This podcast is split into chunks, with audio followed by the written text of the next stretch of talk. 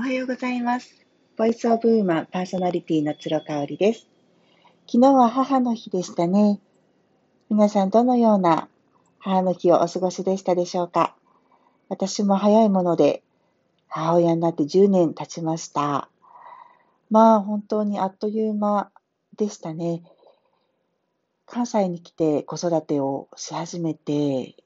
ー男の子今2人、10歳と8歳のお母さんをやっております。自分が子供を持って思うことは、改めて自分の母親への感謝と、すごいなっていうことです。私の母は新潟生まれです。私自身が東京で生まれましたので、母は新潟から出てきて、父と結婚して東京に出てきて、初めて出てきて、子育て、3人の娘を育てたということに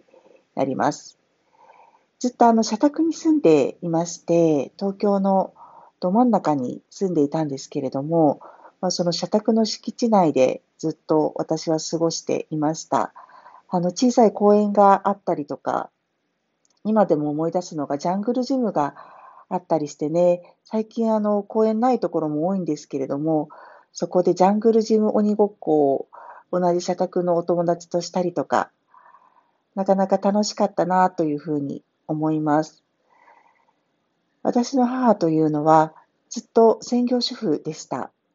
父が出張があったりとか、まあ、本当に猛烈サラリーマンの時期ででしたので、まあ、仕事をするっていう選択はあの時代にはなかったのかなっていうふうに思います。3人の娘を育てながら、まあ、家事もしてましたけど、私の目から見て、そんなに子育ても家事もすごく好きっていうイメージはなかったですね。後から聞くと、やっぱり早く社会に出て働きたかったっていうのを聞きました。私が10歳ぐらいになったあたりから仕事をするようになりまして、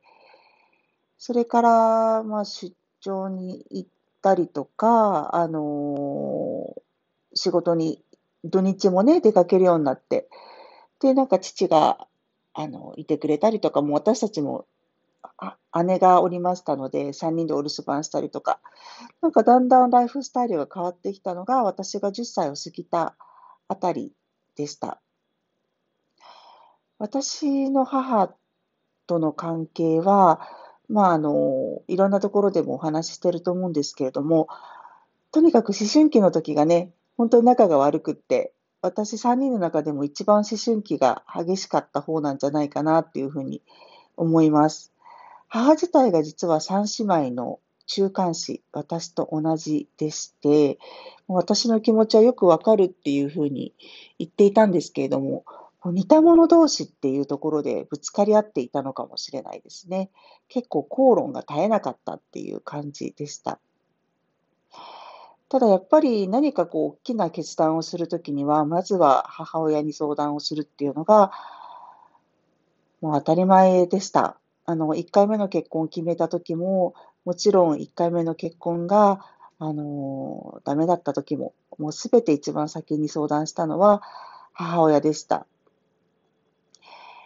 で、まあ、あの、結婚するときもね、その1回目の離婚を決めたときも、一貫して言われたのは、もうあなたが決めたんだからっていうね、あの、責任はやっぱり持ちなさいっていうことはすごく言われましたね。あの、自分のしていることに責任を持つっていうことが、やっぱり二十歳を過ぎて大人になるっていうことだっていうのは、すごく言われました。